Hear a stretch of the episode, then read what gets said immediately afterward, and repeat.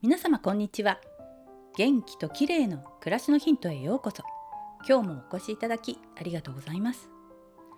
顔のシワの中でも特に年齢とともに気になってくるのがほうれい線。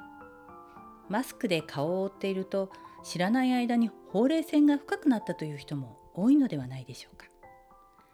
そこで今日はほうれい線を防ぐ笑い方についてです。顔のシワは普段の表情の癖が原因となっていることが多いんです。ほうれい線の場合は特に笑った時に深くなりがちですよね。この笑い方を少し変えるだけでほうれい線が気にならなくなります。どうすればよいかというとまずは鏡を見ながら笑ってみてください。口を横に引っ張っていませんか？これは NG です。上唇全体を横に引っ張らずになるべく上に上げるようにします。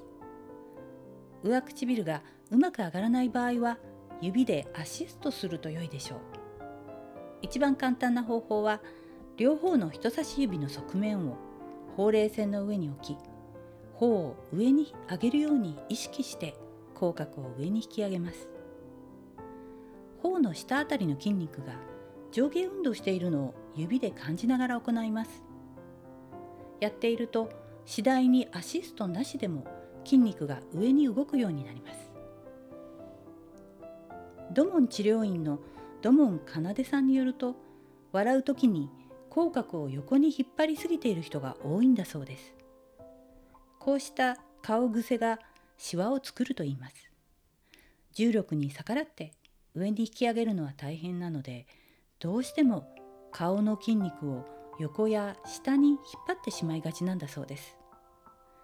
口を横に引っ張る癖のある人は人差し指でアシストしながら頬を上に引き上げる練習をしてみてください。